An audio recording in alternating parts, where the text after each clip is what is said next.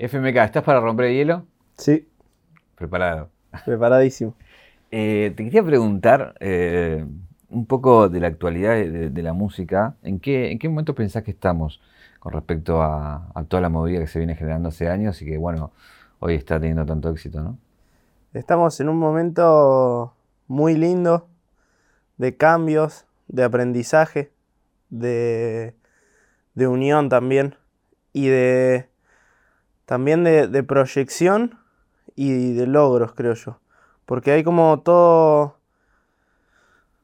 todo algo que se formó que a base de la unión, del aprendizaje de ciertas cosas, del respeto entre artistas, hizo que los artistas también tengan otro impulso y de afuera tengan otra visión hacia acá también. Entonces creo que estamos en un momento que es bastante amplio eh, y lindo y lindo. La verdad que estamos en el mejor momento de la Argentina en lo que es la música urbana. Y nada, creo yo que, también eso, en un momento donde nos estamos dando cuenta que, que, la unión hace la fuerza, que todos estamos dispuestos a aprender, entonces eso lo hace el mejor momento, digamos. Un viaje, un viaje, una vida, un recorrido, una reconstrucción. Caja negra. Caja negra todo queda registrado en la memoria. Vamos a hablar de tu nuevo disco, de todo lo que viene con eso. Em, pero quiero ir al pibe de Necochea, sobre todo porque, bueno, sabemos que sos de Necochea y toda esa historia, pero, pero no se sabe mucho de, vos allá, digamos, ¿no? ¿Cómo era el Enzo que arrancaba ahí en, un lugar particular? Porque es distinto vivir cerca de playa, de mar, ¿no? No, ni hablar. No, no, si Digamos, cuando yo vine en el 2018 acá, que tuve como el primer acercamiento a Buenos Aires, digamos, vine y yo ya tenía perdóname y ahora no, ponele. Y cuando vine, yo acostumbrado a la vida de allá, que estaba con mis amigos, que era súper tranqui, digamos, hacía todo lo mismo todos los días, iba al, trabajar o a la escuela o acá o allá, y súper tranqui, ¿viste? Allá nos conocemos todos con todos. De repente venir acá y encontrarte un mundo gigante, porque fue, fue así lo que me encontré, un mundo nuevo. Me, me pegó como un poco en la cara, como el, me acuerdo que yo me había ido a vivir al Country Banco Provincia, en Moreno, y todos los días yo tenía que hacer 50 minutos, más o menos, para llegar hasta acá, hasta Palermo, y después 50 minutos de vuelta. Yo en 50 minutos en Necochea puedo ir a la playa desde mi casa, tomar unos mates, mirar un rato a la playa, caminar un toque y volver caminando a mi casa, imagínate. Era todo eso. Y no, la verdad que, fue, fue imponente la primera vez que vine. Y, allá nada, era un chico muy, muy tranquilo, muy relajado, me gustaba hacer mucho deporte, me gustaba estar ahí con mis amigos, con, mis letras, eh, componíamos con la guitarra, íbamos a las batallas, estábamos siempre muy en la nuestra. Ahí hablan de, un nene que, ya eh, incursionaba las letras de muy chico. Ganaste un concurso de poesía de nueve años tenías. Sí, eh, eso quiere decir que ya escribías de muy chiquito. Sí, sí, de muy chiquito me, gustaba. No sé por qué, de un día para el otro, como que yo iba a la escuela y los libros que me daban en literatura o libros que había en mi casa que eran de mis hermanos más grandes o de mi vieja, yo agarraba de repente y buscaba un cuaderno y escribía esos libros, los leía, porque me acuerdo que una profesora me decía que también una forma de aprendizaje rápido era como escribir las cosas, ¿viste? Para que te queden. Entonces esos libros, viste, como yo me los quería aprender, entonces los escribía. Me acuerdo que escribía, no sé, ponerle el Pinocho Blancanieves, ponerle lo primero, se lo regalaba a mi mamá. Y después empecé como a escribir canciones. Eh, cuando escuchaba, no sé, mi vieja ponía Mark Anthony siempre, Leo Mattioli, y yo pum, pum, pum, escribía lo que, lo que iba sonando, lo escuchaba 20 veces las canciones. Después empecé eh, a escribir cosas mías, que de repente se me ocurrían a mí. Y un día una profesora, que Mónica, que le mandamos un saludo de allá de Necochea, que era mi profesora de lengua, me anotó a mí y a todos mis compañeros en un concurso que se llama Leopoldo Lugones en el 2010. Y de repente me, eligieron como uno de los ganadores y a partir de ahí como que eso me impulsó a, a seguir escribiendo, por así decir, escribía mis poesías, intentaba hacer cuentos, siempre me gustó mucho como inventar historias, ¿viste? ¿Con qué ganaste? ¿Qué, qué, ¿Sobre qué escribiste? Eh, sobre poesía. Digamos, me acuerdo que hablaba sobre una chica y, y no me acuerdo ni qué decía, pero, pero se llamaba Niña Bonita o algo así. ¿La compañerita ahí de la escuela? Eh, sí, eran un poquito de todo. Eh, después, eso te da lo que decís que te da impulso a escribir. que Qué importante, ¿no? Que a veces esos reconocimientos cuando sos pibe que, que te, que te Sí. digan, che, sos bueno, porque decís, ah, bueno, puedo, puedo laburar de esto, puedo escribir, puedo dedicarme a esto. Obvio, fue como una, una gran motivación para mí, porque de repente em, yo hasta quizás no tenía ni, ni conciencia a esa edad de que me gustaba tanto hacerlo. Quizás era como un pasatiempo que yo encontraba a la vuelta del colegio y lo hacía por hacerlo, por estar en mi casa. Y de repente una profesora me anotó en, en este concurso, lo hice. Y ahí cuando, cuando gané, que fuimos con mi familia a buscarlo, yo después me quedé como, qué bueno esto. Y empecé a seguir escribiendo, escribiendo, escribiendo. Pasó en el, en el mismo 2010, yo conozco una batalla de, de Tata y Código, que fue la que me hace entrar al freestyle también. ¿Cuánta gente entró con esa batalla? no? Sí, sí, entró una cantidad. La cantidad de gente que Digamos, me dice, y había, eso. Había visto la película de Eminem, un par de cosas más de- de- del rap americano, pero como que sinceramente no me habían llamado a mí a... Conozco muchos que también por la película de Eminem estuvieron, pero a mí no me llamó esa película, me llamó la batalla de Tata y Código. Después empecé a consumirlos a ellos dos, viste, que estaban en la plaza, que se intercambiaban. Y ahí arranqué con lo del freestyle y quizás eso también me ayudaba a escribir un poquito más, a, a incursionar con el rap y a meterle a las letras en cuanto a la música también. Estamos hablando de hace muchos años atrás. Sí, Con lo cual, en Necochea había, o sea, ¿cómo, ¿cómo te encontrabas con la gente que le gustaba lo mismo? Y digamos, había, había, la verdad que yo era muy pibito, no iba a las batallas ni nada, fui en el 2013 mi primera batalla, eh, que yo ya, ya era un poquito más grande, y, y nada, muchos en Necochea hay muy buenos músicos, la verdad, eh, parte de mi banda es de Necochea, bueno, Big es de Necochea, eh, y nada, yo conocía, escuchaba raperos de allá, eh, pero no, no me había cruzado con ninguno. Y yo siempre, como entre casa, escuchando, iba a algunas batallas y rapeaba ahí. Me nutría mucho, siempre fui una persona que creo que se nutre mucho de- de- del resto de los artistas. Aprendo mucho porque uno tiene un estilo, otro otro, y, yo siento que, que sé captar lo que puedo tomar yo, quizás de- de- cada uno con los que improviso, con, lo que, o con los que me junto. Y nada, aprendí. De, de repente estábamos con un amigo en la casa y él tocaba la guitarra y yo escribía las letras con la guitarra, pero no, no grabé hasta como, no sé, en el 2017 empecé a grabar, por así decirlo. Hago hincapié en Necochea porque medio te, te me adelantás, porque también digo, Big sale de ahí, Big One, Mm. y digo, y hoy entre los dos están monopolizando un poco el sonido, Mm. eh, porque no sé, si contamos las canciones que vos tenés con la de Big en millones, eh, no solamente de, de tuyas, sino de otros, que nada, es como este monopolio de, de mucho lo que está pasando ahora, ¿no? Y es lo- si lo pensás es re loco, salieron de ahí de Necochea los dos. Sí, sí, sí. Y fue muy loco porque, digamos, o sea, hay como una historia previa de la que, de la que yo siempre me río y de la que nos reímos, que yo en el 2017, diciembre de 2017, yo le digo a mi hija, eh, yo estaba yendo al colegio nocturno porque había repetido, porque ya me estaba hinchando las bolas el colegio. Le digo, vieja, le digo, ahí a mi viejo también le digo, yo no quiero arrancar la escuela, le digo, yo me voy a dedicar a la música. Y la verdad que nosotros no éramos una, una familia de, de clase alta ni nada. Y me miraron como diciendo, este pendejo de mierda. Mi vieja me imagino con, con una guitarrita viviendo abajo del puente colgante. Bien, bien. O sea, y, y le digo, sí, voy a arrancar la- a hacer música, voy a dejar la escuela, eh, voy a laburar a veces, pero le voy a meter a la música y se me va a dar. Pasa marzo del 2018, lo conozco a Vic. El primer me habla por Instagram, me dice, che, loco, ¿cómo estás? Soy de acá de Necochea, escuché eh, lo que has hecho ahí, me dice, me gustó, quisiera hacerte un beat. A mí jamás me habían hecho una instrumental, siempre la sacamos de, de- de internet antes. Y le digo, bueno, dale, no sé qué, me voy hasta la casa, hasta lo que vivía él con la abuela Lía. Me voy hasta lo de Lía.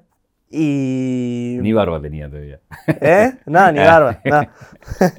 Era así. Eh, me voy hasta lo de Lía. Y lo conozco, loco, no sé qué. Yo me había hecho el estribillo de Perdóname la noche anterior. y justo daba con el beat que había hecho él. Bueno, lo grabé, después hice el verso ahí al toque, lo grabamos. Y le digo, bueno, loco, me voy. Yo lo saludé ahí todo bien, la mejor. Y a la semana, ponele que vuelvo, que ya lo había mezclado todo. Me dice, mirá, loco, me dice. Yo había, había vuelto que, hacer un tema nuevo para hinchar las bolas porque me había gustado hacer un Y me dice, mirá, loco, tenemos un hit de radio latinoamericana. Me dice, no sé qué, es un temón este sacalo. Y yo le digo, no, amigo, le digo, lo que pasa es que yo tengo mi canal recién hecho y le quiero hacer un video, le digo. Y yo no tengo ni un peso para hacer un video, le digo. Y me dice, le digo, sacalo vos si querés. Y me dice, bueno, dale, bueno, en unas semanas lo saco. Justo ese día salía un tema que yo había hecho con Stani en Bahía Blanca, que lo quería sacar ese día y que yo tampoco lo quería sacar. No me gustaba a mí ese tema. Lo iba a sacar y le digo, no, no, ¿sabes qué? Sacalo hoy. Vic tenía cero en el canal. Le digo, sacalo hoy y hacer la competencia a Stani, le digo. Ahí para joder. Y después de. No sé, pasó un mes y pico, reacción de Coscu. El tema ya de por sí le estaba yendo súper bien. No sé si 150 mil para mí en un mes. Para mí, o sea, ese número, o sea, en 10 años en un mes, era una locura. Eh, y reacción de Coscu, y me despierto un día, me dicen, Coscu reaccionó a tu tema. Pero un día dentro el tema un millón y medio. Te digo, ¿qué? Y ahí fue cuando... La plata que le regalaste a Vic. ¿Eh? La plata que le regalaste. No, no, tremendo. y la verdad que es muy loco eso, ¿no? Porque como una reacción, eh, y un poco habla un poco de, los tiempos de ahora como corre, ¿no? Que alguien con mucha influencia eh, te elija, dispara todo y te puede cambiar la vida. Sí, es increíble. Yo creo que en ese momento, más que hoy, digamos, porque hoy en día hemos salido muchísimos artistas más, hoy en día cada vez más grande el abanico, cada vez más poca la retención de la gente, cada vez más grande todo, y digamos, hoy en día uno saca un tema y ya sabe que va a salir a competir con los ocho amigos que tiene, y hay ocho artistas afuera. En ese momento justo a mí se me dio que quizás estaba sonando acá como Duco, Kea, estaba Kazu, eh, estaba Lid, había un par de artistas más, y quizás fue como no había tanto y justo salí y las reacciones de Coscu tenían demasiada relevancia para ese momento. Y se, enamoró de Perdóname y eso hizo que, el tema se vaya pero a otro lugar.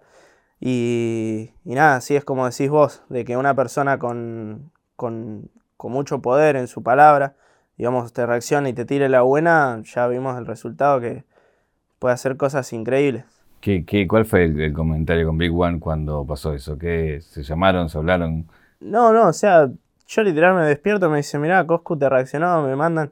Y yo lo llamo al Big y le digo, ¿viste que Coscu reaccionó? Sí, la vi, tremendo, no sé qué. Y digo, zarpado. Y, y le hablé a Coscu para agradecerle. Y le miro las historias, justo estaba tirando, no, que me encanta este tema, es el tema de la Coscu Army. Estaba todo el día cantándolo, entraba a los streams, estaba cantándolo eh, sube una historia dice, le quiero hacer un cover, no sé qué, y yo le hablo, le digo, loco, muchas gracias, increíble, no sabía ni cómo agradecerle, increíble, eh, pero no le hagas un cover, le digo, vamos a hacer un remix nosotros, digo. Em, yo por, por, ver su stream sabía que le interesaba la música, me dice, bueno, dale, lo... No sé si él me dijo lo sumamos a Visa o Visa me habló aparte y le quiso hacer el remix, que en ese momento, viste, hacía remix Visa.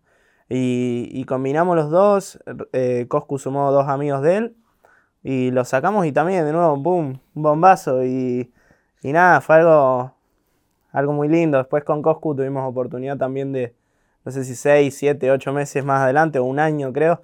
Eh, yo sabía que él era muy fan de los mías y yo tenía una canción que se llamaba Calle 2 que me interesó hacerle un remix, lo suma a los mías y, y me interesó decirle a Coscu, ¿viste? y sacamos otro tema más después y también fue increíble. Eh, es muy loco verlo hoy con, todo lo que pasó después, ¿no? Mm. Es como, nada, es como que si alguien escribiera la historia en un punto, ¿no?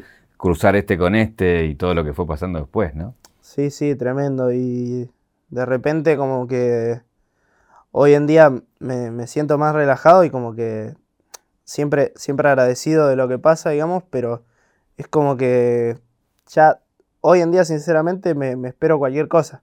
veo a mis, a mis amigos que se hablan con artistas increíbles de afuera, que si me preguntás hace dos años, hubieses pensado esa conexión argentina con un artista global como lo de, no sé, Mari J Balvin, eh, lo de las pibas con, con, Cris Mo- con Cristina Aguilera. Eh, es increíble, la verdad que hoy es como que estás siempre agradecido y siempre como se te siguen abriendo los ojos, pero sabes que al mismo tiempo tus amigos están hablando con, con esos artistas mega mundiales que, que son increíbles y que tienen una historia grandísima también. Entonces eso, nada, la verdad que me, me- me tiene asombrado. ¿Cuándo te da el impulso para decir, bueno, me tengo que ir para allá? Ya está, me tengo que ir para, para esos lados. Para, para acá, para Buenos Aires. no, la verdad que eh, yo, digamos, cuando, cuando me pasa esto de que saqué Perdóname, ahora no, em, nada, como que yo estaba muy, era, era demasiado para mí. Sinceramente no, no, no supe controlar la situación. Yo, como te decía, era un chico muy, muy, muy tranquilo, muy de casa. No, no era tan, tan social ni nada. Y cuando de repente pasa esto, que, que yo salí a la calle, que había un montón de gente que, que me hablaba, que de repente me empezaron a hablar, no sé, empresas de acá, empresas de afuera, empresas de todos lados, con un interés sobre mi música, ahí me, me- me superó la situación quizás y, como que me empezó a afectar eso. Después yo firmé con, con, con unos chabones que estaban malintencionados conmigo y estaban buscando algo que, que- que no era para mi bien, sino solamente para el suyo. Y eso me terminó de afectar y yo vine acá a Buenos Aires, estaba viviendo acá, pero yo me metí al estudio con Big y no me salía nada. Estábamos dos horas y entraba al estudio y se me ponía la garganta mal, me llenaba todo de mocos y no podía, no podía hacer nada y estaba todo el día bloqueado, enojado y entonces me tuve que volver. Ahí cuando sí que te pegó mal, más allá de esto del bloqueo artístico, en lo personal, En lo ¿cómo, personal cómo te también. afectó? Eh, tuve, tuve depresivo eh, un año y medio. Em, la verdad que era difícil para mí. Era muy difícil para mí porque me, me encontraba, hoy, hoy lo miro y me encontraba enojado con la vida, ¿viste? No veía las cosas buenas, me invitaban a, a cantar a lugares espectaculares, estaba viviendo algo espectacular, eh, era todo increíble, pero yo lo veía mal. ¿Y encontraste explicación? Porque cualquiera que te está mirando va a decir, che, la pegaste, es lo que soñaste, te empiezan a reaccionar, te empiezan a invitar a todos lados, te quieren en sus empresas, te quieren gente que... y a vos te pegó mal. ¿Entendiste por qué? Porque, no sé, quizás no era el momento. Sentí que no era el momento. Después de, de- de- un tiempo sentí que no era el momento. Me alejó de gente que yo quería mucho. Eh, me alejó un poco de mi familia en ese momento. Yo no estaba preparado para ese cambio tan grande. Y, y nada, me sacó de lo que era yo realmente. Me sacó de lo que era yo porque más allá de que tenía el sueño de algún día llegar a algo, yo no estaba esperando en ese momento llegar a algo. Y me sacó de lo que era yo y más allá de todo lo que, de, como decís vos, de que la gente te, te, tire la buena, del dinero, de- de lo que sea, si uno no se siente en su lugar o no se siente con su gente o, o no se siente uno mismo, el vacío va a estar siempre, ¿viste? Y esas cosas que van a estar pasándote alrededor las vas a ver como algo negativo. Eh, me costó mucho tiempo, mucho trabajo interno. También estuve con el psicólogo. eh, trabajarlo. Y la verdad que nada, tuve que, que tocar fondo en lo personal y en lo artístico también. Porque vos pensás en las dos primeras canciones, eh, tenían 50 millones en un par de meses. Y después me pasaba que en un mes, dos meses, hacían 700.000 reproducciones. Claro. Y vos. Y yo era un pibe que esas dos canciones que me habían pasado me habían vuelto resultadista, ¿entendés? Si la, si la tercera no pega 60 millones, ¿qué hago? ¿Entendés? Se me terminó. ¿Qué hago? No soy más artista, no, no, no sé cantar más. ¿Entendés? ¿Cuánta Entonces, gente en el mundo tiene 50 millones de reproducciones de los artistas, no? obvio, ¿no? o sea, lo que te y- pasó fue... Y, y la verdad que fue como un- una explosión en, en mi cabeza porque pensaba eso, como, che, la tercera, ¿qué pasó que pegó un millón? Ya no me quiere más nadie, ya no soy, ya no soy más artista, ya no soy esto. Y de repente me, me, me costó muchísimo, me costó muchísimo tiempo. Como te digo, toqué fondo, siempre los, mi equipo diciéndome, dale, dale, dale, dale, Big, Nata, Silvi, diciendo, dale, dale, dale. Me acuerdo que en 2019 fuimos a, a Colombia. Para, antes de ir a Colombia, porque sé que es un hecho fundacional para, para el nuevo FMK, eh, quiero ir a, esa parte donde venís acá, te pasa todo eso y decidís volver a Necochea, porque en un punto debe ser como una derrota en el sentido de decir, vuelvo para atrás.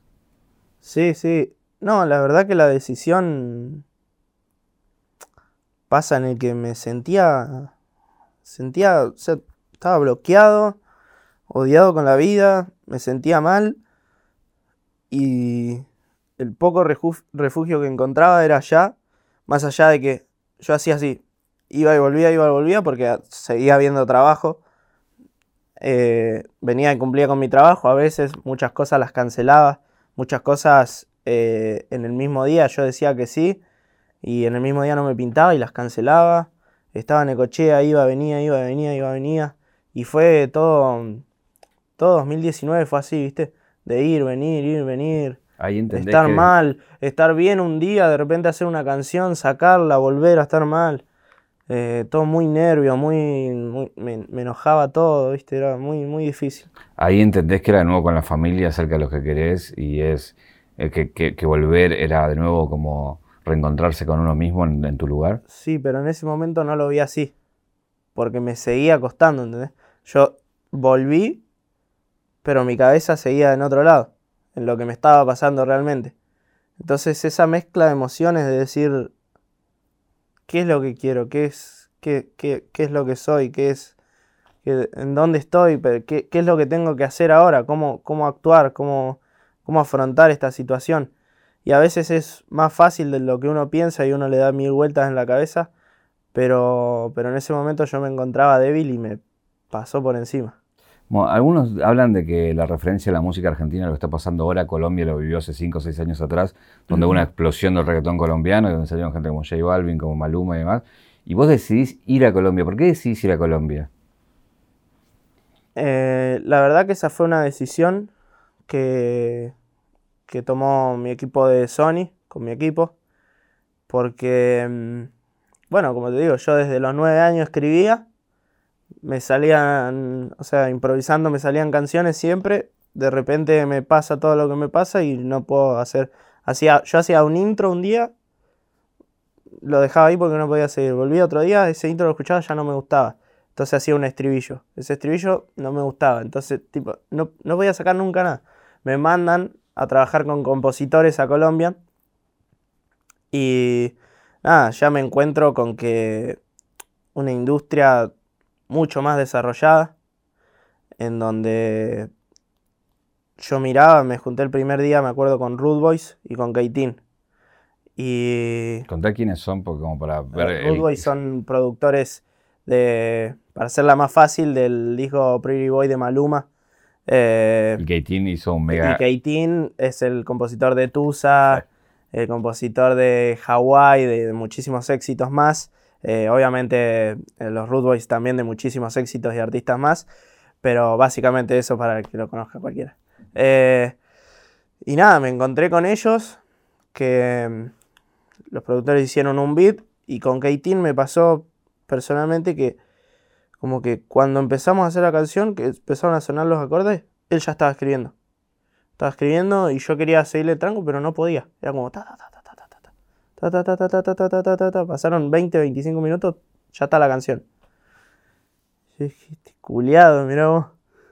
Y bueno, la grabé al otro día con otros productores. Ahí ya empecé a tener un poco más... Me quedé pensando, te lo juro, toda la noche. Como...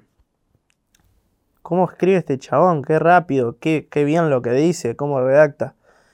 Me quedé toda la noche pensando. Al otro día, a las 8 de la mañana, de nuevo. Ah, pará. Y primero que metían 12 horas de estudio. Claro, Que con Big no estábamos acostumbrados a eso. Con Big le metíamos un rato, relajábamos. Y ellos sí o sí cerraban un tema. Cerraban un tema, al otro día volvimos, fuimos al lote de otros productores. Había compositores, pero la verdad que ese día como que se me dio por componer a mí. Compuse. Tercer día, cuarto día, quinto día, sexto día, séptimo día, yo ya estaba componiendo para par con los compositores de ahí. Y nada, me volví con muchas canciones, las escuchaba, me gustaba, sentía que eran canciones quizás para otros artistas, no para mí. Eh, yo estaba en una búsqueda, pero justamente no era eso. Eh, es lo que a mí también me enamoró más todavía del reggaetón, porque yo hacía, no sé, en el 2013, yo me acuerdo que hacía reggaetón. Y, y fui a Colombia, donde es un lugar donde se vive mucho el reggaetón, y compusimos mucho reggaetón, mucho dancehall, y yo volví a Argentina tipo como a hacer reggaetón. Y, y nada, me acuerdo que volví, seleccionamos las canciones, las escuchamos todo, pero ninguna, ninguna era para salir, ninguna me gustaba. En ese momento hicimos, creo que, Ainea, que era como un dancehall más tranquilo. Pero también fue donde, donde me dicen, donde empecé a, volví acá y empecé a componer. Pum, pum, pum, pum, pum. Se destrabó. A darle, se destrabó. Y le empecé a dar, a dar, a dar, a dar, a dar, a dar. a dar. Un día me llama Damián y me dice, mandame una canción que se la quiero mandar a un artista. Entonces yo hice una canción cantado como una mujer, que, que es ladrón de, de Lali Kazu. Y se la paso, a Lali le gustó, era más reggaetón, ella la quiso llevar más al pop. Después se suma Kazu y yo ya estaba como, uff, otros artistas están cantando mis canciones. Eso de nuevo, como que me motivó demasiado. En este proceso empiezo a componer más para Mari, empiezo con Emi, empiezo con los chicos también. Y era como todos los días componiendo, para otros, para otros, para otros. A mí a veces me componía, como que en ese momento agarré a FMK lo, lo, lo, lo dejé de lado un poco. Como que mi carrera como que era como, nada, cuando me pinta saco un tema. Y, y eso por así decir como que me, me empezó a motivar mucho, ver, eh, ver que estaba pasando lo que pasaba afuera, porque también acá siempre hubo una cuestiones de ego, de que no, como, como, como un artista me va a poner unas barras en mi canción, ¿entendés? Que como, como él va a escribir algo y yo lo voy a cantar. Y eso la verdad que es el pensamiento más, no sé si ignorante, pero a mí me resulta el pensamiento más boludo del- de la industria. Eh, y de repente empezar a, a juntarme con artistas en el estudio y compartir, y ahí fue cuando, cuando se destrabó y empecé a componer con todo. Tirá alguna de esas canciones que pegaron de otros artistas. Eh, bueno, eh, Porque acá- mucha gente por ahí ni sabe que sos vos. y no sé, estuvimos en bueno, Ladrón, Animal de Caso y Mari, Acaramelado, eh, Loba, después Miénteme, eh, Salvaje, como si no importara. ah, no sé, son muchos, porque no me acuerdo. Es que salen tantas todos los días, boludo, que. Aparte volvieron los millones ahí. También no ¿Eh? eran- en ese caso no eran sí, tuyos, sí, pero sí, no, volvieron, no o sea, eran míos, pero era como, como. Como que también a mí se me dio a pensar por decir. ¿Para qué onda? ¿No soy bueno? Que ya tuve el nivel de exposición y después no lo pasa, no soy bueno. Como que eso también me ayudó a desprenderme de eso, ¿entendés? Como, pará, porque esta barra que la hice yo, ¿entendés? Andan todos diciendo por todos lados que, que les gusta, ¿entendés? Entonces no es eso.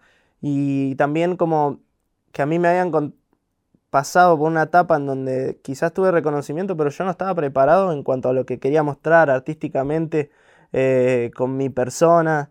Entonces también fue como, como eso, ¿viste? Como decir, bueno, está bien, perdóname. A mí no, no, me mataba y, la saqué. Ahora no, la hice por hacerla, pero yo no sabía si quería seguir ese camino del trap, si quería hacer reggaetón, si quería hacer esto, y como componer para otros artistas me ayudó a encontrar también mi sonido y la elección que yo quería hacer a la hora de, de comunicar y mostrar mi música. Y, y nada, después de un año y pico, no, no sé si fue un año y pico, sí, un año y pico, eh, fue cuando, bueno, lo- nos mudamos a la casa, que, que no sé si querés. Sí, no, quiero que entres ahí porque eso Uh. termina de unir toda la historia y un poco a demostrar todo, todo eso que fue pasando, ¿no? Eh, entre esto de, de- de la composición, que también me, me pasaba que había muchos artistas que decían como, no, la verdad que yo estaba negado a componer y de repente, no sé, pasaban semanas y estábamos trabajando juntos. Y como creo que eso, al menos yo lo siento importante para la industria acá, que hoy en día eh, ver que otros artistas eh, se ayuden a componer y que sean grupos más grandes dentro del estudio, eh, a mí la verdad que me, me parece increíble porque siento que aporta muchísimo a la industria y al aprendizaje de cada artista. Obviamente si vos estás solo, siempre Es solamente lo tuyo. es solamente lo tuyo, ¿viste? Y es como compartir con el otro, ver qué pensás vos, qué piensa él, qué piensa el otro, en cuál anda, qué es lo que va a sacar él, eh, generar como un movimiento juntos, ¿viste? Y de repente nada, me- un día estaba ranchando con Lid, me dice, che, gordo, me quiero mudar a una casa, em, me quiero mudar a una casa con artistas y con amigos, me dice, quiero que vengas conmigo, digo, bueno, de una, vamos. Y fue ahí nomás, le dice, yo estaba peleado con Tiago. Por eso este te iba a momento. preguntar, porque Tiago cuando vino acá contó, Sí, y sí. por cómo lo contaba él, tipo parecía que lo querías matar, que lo No, odiabas. no, no, no. Yo, mirá, fue una historia. Porque yo era amigo de unos pibes en Necochea. Que yo, yo a Tiaguito lo conozco del 2017. Yo era amigo de unos pibes en ese momento en Necochea que hacíamos música. Y éramos los únicos dos que estábamos. O sea, hacíamos música nosotros. Teníamos 2000 reproducciones los dos. No sé, no sé, nos sentíamos los reyes de Necochea, cualquier cosa. Y de repente Tiaguito era amigo de, de estos locos. Y yo una vez viajo con Cacha acá a Buenos Aires acompañándolo en una batalla y a grabar uno de los primeros temas que, que hice. Y fuimos después a batalla, a otra batalla y yo lo conozco a Tiago. Pareció re buena onda, no sé qué. Ganó la compe. Cuando nos estamos por ir, le habla Cacha al productor que, del que íbamos a ir de la casa. Y dice, no, amigo, disculpa, vengan mañana. Nos dejó en gamba a la noche. Dos locos de Necochea y de Lobería acá en Buenos Aires. Y dice Tiago, bueno, vengan para mi casa, no sé qué. Eh, le digo, bueno, ¿dónde queda? Monte Grande, me dice. Bueno, digo, no vamos, yo no tengo ni idea. Le pregunté por pregunta. Me subí un, a un colectivo, estuvimos como 5 horas arriba del colectivo. Pensé que me estaban llevando a Necochea de nuevo. Eh, bueno, llegamos a cualquier hora. Me acuerdo que habíamos comprado un sándwich. No, no, tremendo. El Tiago ganó y compró un sándwich. Era un pebete así, te lo juro. Pebete así, así. ¿Viste eso que le ponen a las milanesas de pollo que son así? Sí, Bueno, no, pero este tenía una feta de jamón y una de queso. En todo el ni mayonesa, nada, no teníamos agua, nada. Y fuimos a la casa, estuvimos comiendo, conocí a la familia. Bueno, después nos acompañó el subte, nos fuimos al estudio, volvimos, quedó el contacto. Yo cuando saqué Perdóname y le iba a hacer el remix, que el remix tiene dos remix, perdona. Uno cuando, cuando se pegó y le hizo el remix Coscu, y uno antes que yo lo estaba armando con mis amigos que me hablaban ahí, antes 120 de España, Milo, y lo había invitado a Tiago, que tenía 150.000 reproducciones, y Tiago no podía grabar porque no tenía un peso para ir al estudio, a ese nivel. Eh, bueno, pasa el tiempo, le da bien a Perdona, le da bien a Renault. Yo me acuerdo que estos locos, de- un loco de Necochea se agarra la pica conmigo. No sé por qué, o sea, porque me fue bien y se agarró la pica. Y me entra a bardear en un tema. Dice, FMK está pegado, pegado al rabo tronado, dice no sé qué. Y atrás salen cinco monos agitando, que son todos los locos de todo Necochea, y Tiago arriba del techo haciendo así, nada. Yo cuando vi eso dije, mirá este culiado, le digo, ¿en cuál anda? Si yo nunca le dije, o sea, lo peor de todo que hace tres semanas antes de eso, habíamos estado hablando, ¿entendés? Y era que, como, lo que él decía, o bueno, no sé quedó muy claro, es que no sabía que era, sabía que eras vos o no. sí, sí, calculo que sí, pero no, no, fue como que los otros le llenaron la cabeza y este dijo, ah, mirá, es un hijo de puta. Y nada, me tira y yo desde ese día dije como, Yo estaba lo odiaste. Nunca más. Y me pasa que yo estaba viendo con, con Ruger. Y Ruger viene un día y me dice, mirá el tema que hice con el pibito este, no sé qué. En 2020... No, 2020. Muy bien. No sé, un toque antes de que salga cerca de ti, que es el tema que habían hecho ellos dos. El tema este lo escucho. Digo, ¿quién es? Dice, Tiago PZ acá. Digo, no, el pelotudo ese, le digo, ¿en serio estaba haciendo tema con ese Gil? Le digo. Y dice, sí, ¿por qué, amigo? Le conté la historia. Y dice, nada, son los dos unos tarados. Le iba a decir que te hable, no sé qué. Bueno, voy a los días, a lo de Elite, y le digo, ¿qué onda, amigo? Me dice, no, nada, estos días estuve ranchando con este pibito nuevo, Tiago, ¿ves está acá? Le digo, no, concha. Está rodeando la manzana. todo mi grupo de amigos ahora se va a llevar con el loco este. Y bueno, nos cruzamos en el estudio, hablamos un toque, nos empezamos a juntar un toque. Y en medio de este quilombo de que estaba todo bien, pero ¿Le ahí. tiraste ahí o no? ¿Eh? ¿Le tiraste ahí como diciendo, eh, vos, te, te- te- o no? Es que hablamos, hablamos. O sea, Claro. ya había pasado un montón de Claro. tiempo. Hasta con el que me bardeó hablé y le dije, loco, Ya fue. éramos un- unos pendejos. y en este, en este quilombo, el Lid me dice lo de la casa. Salimos así de la cocina y le dice, eh, ¿estás irte ahí con el FMK? Le dice al Tiago. Y el Tiago le dice, sí, re de una, no sé qué. Bueno, nos mudamos los tres ahí, a- un mes después nos mudamos los tres. Y después eh, se sumó Rusher. Y, y nada, después toda, toda la historia, ¿viste? Bueno, ahí nacieron un montón de canciones, ¿no? Sí, sí, la verdad que sí. También. ¿Te acordás de alguna en particular? Así la imagen de ustedes ahí diciendo, che, si hacemos esto, vamos por acá. Eh, me acuerdo de. Bueno, me acuerdo que una noche estábamos. Esto es más reciente. Me acuerdo que una noche estábamos. Tiago, Tommy. eh, no sé quién más estaba. Y yo arriba tomando una cerveza, que esto que el otro.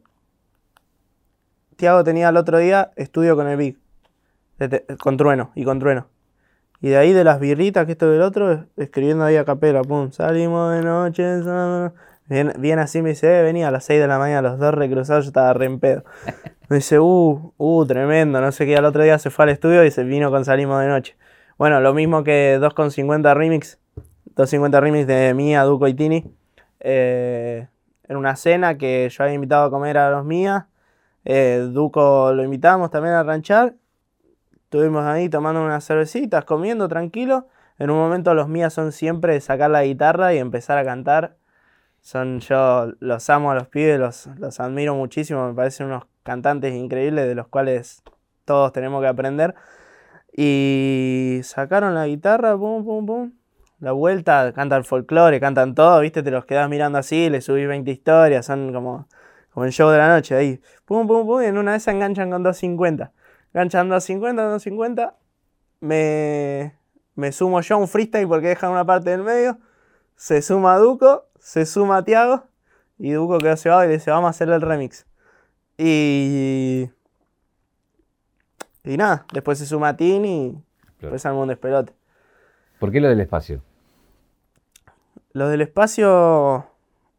Mira, a Big One le gusta mucho todo el tema de los aliens y eso. A mí también. Parece muy interesante. Y la verdad que estábamos buscando. Eh, como. Con Big estábamos buscando como una pauta, ¿viste? Pues yo siempre tiro pauta. Tipo, mis temas escuchaba FMK, Big One, Los del Espacio, Mami, de Neco al Mundo, Baby, eh, 51, un montón de giradas que iba ahí a lo último de los temas. Y estábamos buscando algo para decir. Y se nos ocurre los del espacio. Y primero lo tiraba yo. Después, después se sumó la Mari a los del espacio. Después se suma Roger Lit y Tiago. Y después se suma Duco y Emi. Y después Lemente. que de ahí, que es de los del espacio. No canta ni nada todavía, pero es de los del espacio. ¿Lo tenés tatuado? Los del espacio sí, acá. Y ahora me voy a hacer la tapa del disco acá. A mí nunca me, me gustaron tanto los tatuajes, pero siento ponerle en Ainea, que es una canción especial para mí. Y Mari, que es mi mejor amiga, se sumó al remix. Y Beret. Y era como un momento, bueno, Ainea fue la última canción que yo decía sacar del estilo así, viste, de, de, sad que, me, que quería la gente de mí antes de empezar con el reggaetón. Entonces fue como un antes y un después, me lo tatué. Y los del espacio que yo siento que es mi familia y que, nada, gracias a ellos hoy soy personalmente y artísticamente quien soy hoy en día. Y me ayudan muchísimo y me han ayudado muchísimo a centrarme y a, y a encontrar un montón de caminos.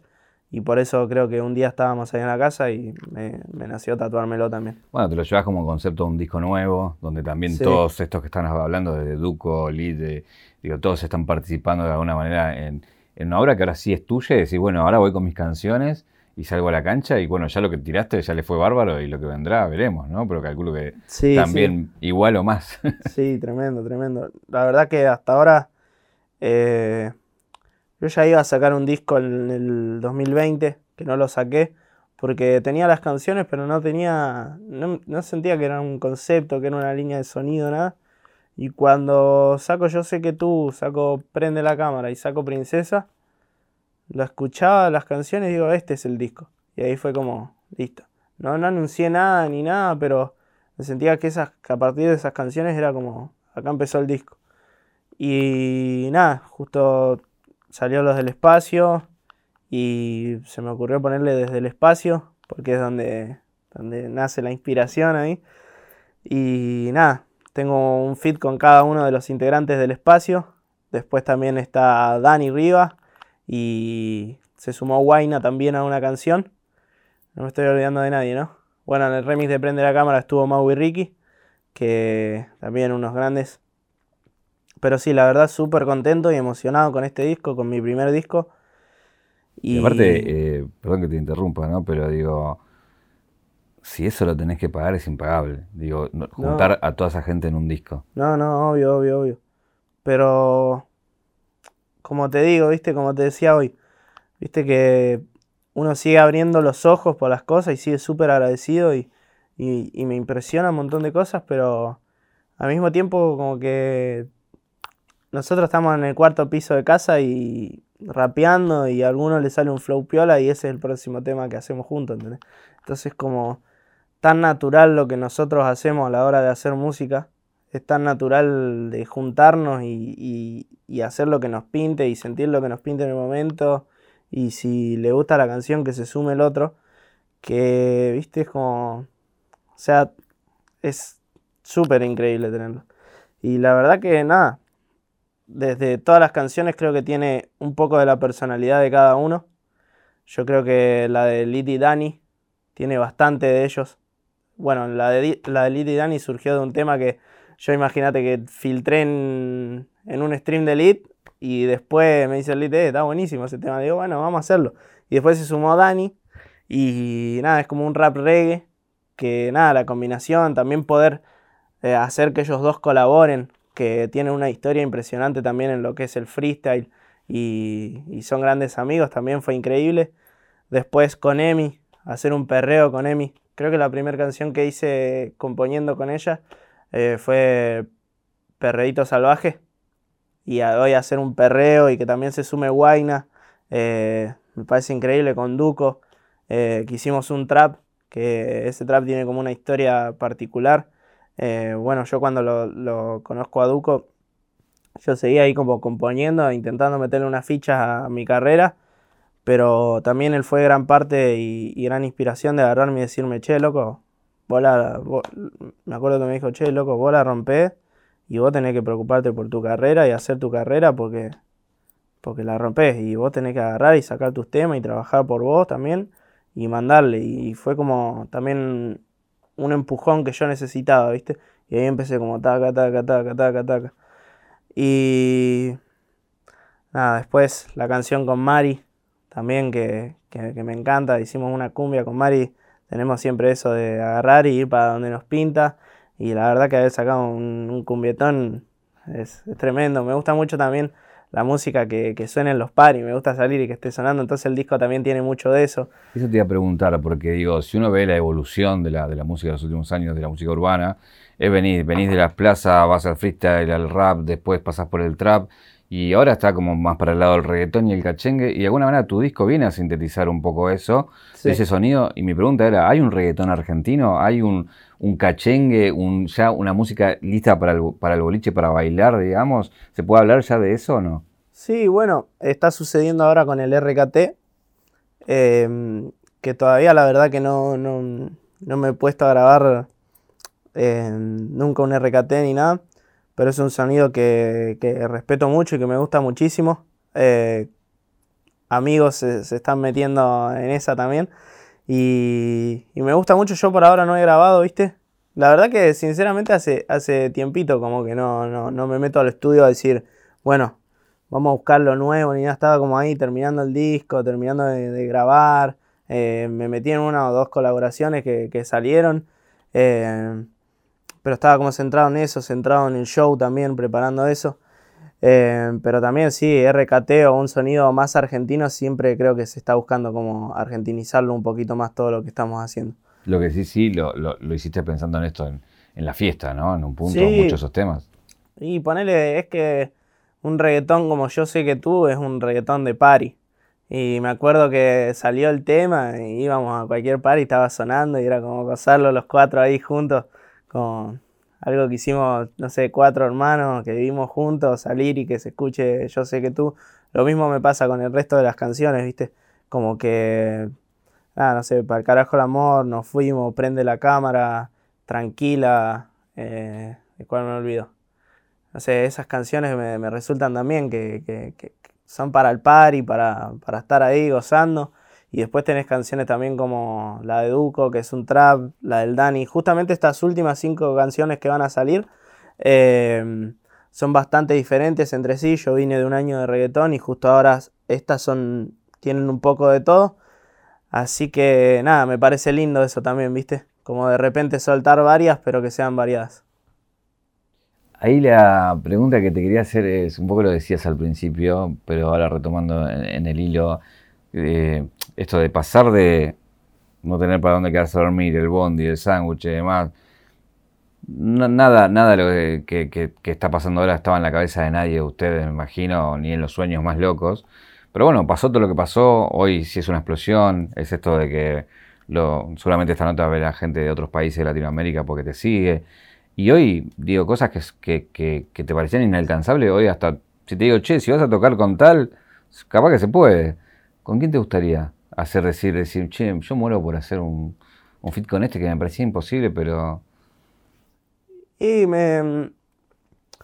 La verdad que siempre hay muchos artistas que me gustan y estoy interesado, pero si te dijera como, no sé, como me gustaría hacer un... Bueno, Bad Bunny me parece un artista con el cual me gustaría trabajar. Eh, lo, que más me gustaría de, de varios artistas es como entrar a un estudio y, compartir para ver qué, es un, qué, es lo que hacen adentro del estudio. Eso, eso me interesa siempre, como qué es lo que harán adentro del estudio, de qué forma encaran las cosas, ¿viste?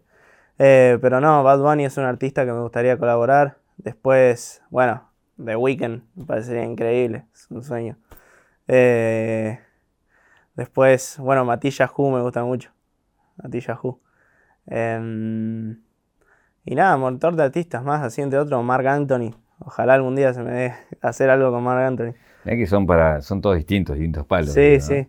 Pero bueno, eh, salsa de Mark Anthony escucho siempre, siempre, siempre. Y nada, me, fascina. Y, y nada, también hay un montón de artistas más que, que, son de otro palo. Yo de chico escuchaba El Divo. Eh, Después, a ver quién te puedo decir. Kimani Marley me gusta también. Eh, Demian Marley. Mm, y muchísimos más que, podríamos nombrar también, pero, pero nada, colaborar eh, con, todo artista que, me guste un poquito, ya me gustaría colaborar porque siento que, se compartiría algo lindo. Eh, voy a aprovechar que te tengo acá para hacerte una pregunta que hay un montón de cosas que no se pueden contar de la casa, obviamente, que quedan. Otras se filtran aunque no quieren porque prenden la cámara todo el tiempo y alguien se escapa algo. Pero alguna vez te puedas contar de esas que se juntan y las recuerdan, ¿viste? Cuando te juntas con amigos y te acordás, sabes que alguna de esas historias que hayan pasado en esa casa que decís, no, esa vez fue épica lo que nos pasó y que de alguna manera reúne a, todos o a alguno de ellos. A ver, eh, mira vos. Bueno, una vez. una vez estábamos con Duco y los chicos arriba. Estábamos de, tragos ahí escuchando música, esto. Y pasa que Tiago se va a dormir. Esta anécdota, no sé, capaz me matan por contarla. Tiago se va a dormir y cierra. Nosotros tenemos una puerta que, que daba para arriba, unas escaleras donde lleva al, al piso donde nos juntamos siempre. De repente esa puerta nunca tuvo cerradura. Y esa semana Tiago se le dio por ponerle una cerradura a su puerta, que estaba ok, pero le, le hizo poner una cerradura a esa. Y el tipo que le puso la cerradura se la puso para, para el carajo, porque le hacías así, no abría.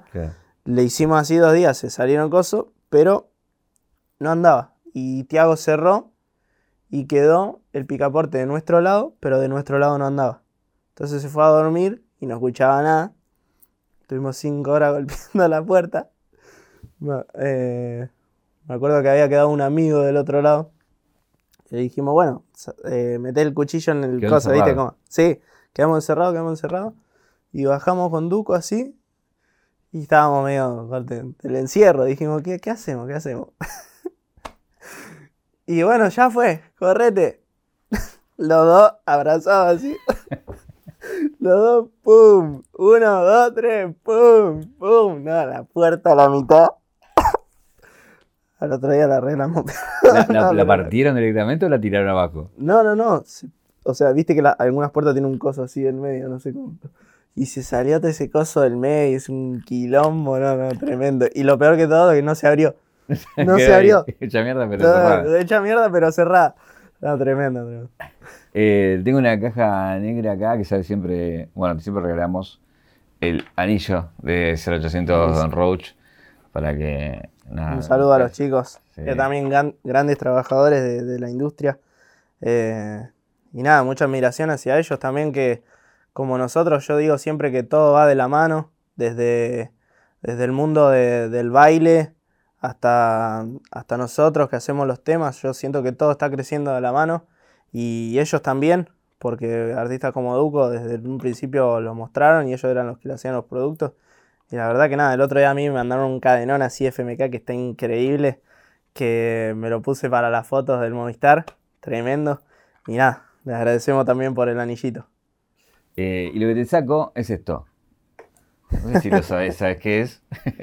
Me lo voy a poner este. No importa por la, la- la marca, bueno, es un serenito. Eh, hubo todo un conflicto en la casa por un serenito que le comieron a Ruger, ¿no? Eh, No, no, no, tremendo. que, que se- bueno, nada, era, él lo había dejado. y ¿Quién fue? ¿Tiago que se lo comió? No, sí, yo me acuerdo que, donde, bueno, se había ido de Ruger y había dejado un serenito. Y la verdad que, o sea, somos cuatro monos que viven en la casa, que qué va a esperar que no te coman un serenito. O sea, con los horarios que manejábamos, con todo, con, con la paja encima, porque, o sea, Tiago tenía una, no sé, una IPF a cinco cuadras, pero no iba a ir a las 2 de la mañana. Se había ido Ruger y viene así con el serenito, Tiago, y me dice, ¿este es tuyo? Y le digo, no, del Tommy, le digo. Y dice, le digo, pero coméselo igual, le digo, total. Pues había ido dos o tres días. Y le digo, total, mañana se lo repone. Bueno, se lo comió, no se lo repuso nunca. Abre así el Tommy y empezó a las puteadas. ¿Dónde está mi cero? Porque encima fan número uno. ¿Dónde está? ¿Dónde está? ¿Dónde está? ¿Dónde está? Y, y me viene y me dice, ¿te lo comiste vos, hijo de puta? Le digo, no. Dice, no, este. Y, y se entraron. Pero era como si, no sé. No, no, no, onda, pare- O sea, si le ponía. la- me mataste un pariente a, la, Claro. a la charla en vez del Cerraba. serenito, era como cerraba más. Pues se estaba andando con todo. Y, y yo estaba con el celo así filmando, estallando de risa. No me quería reír para que no se den cuenta. Pero no, tremendo. no se agarraron a los viajes por el serenito de pedo. Eh, yo quiero sembrar un poco de discordia en la casa. Quiero que vayas, vuelvas y que el día que lo vean esto, eh, siempre un poquito de discordia en el sentido de, te doy un serenito, el último que queda. ¿A quién de los tres se lo das? Y mirá, no me voy a quedar con uno. Pero te digo, el Serenito se lo doy al Tommy.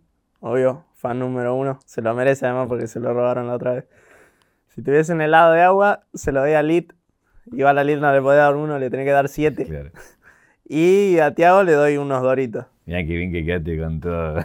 bien con todo. La- una de las últimas preguntas es si vamos a la caja negra de tu vida, ¿cuál es el momento que te convierte en FMK? Em,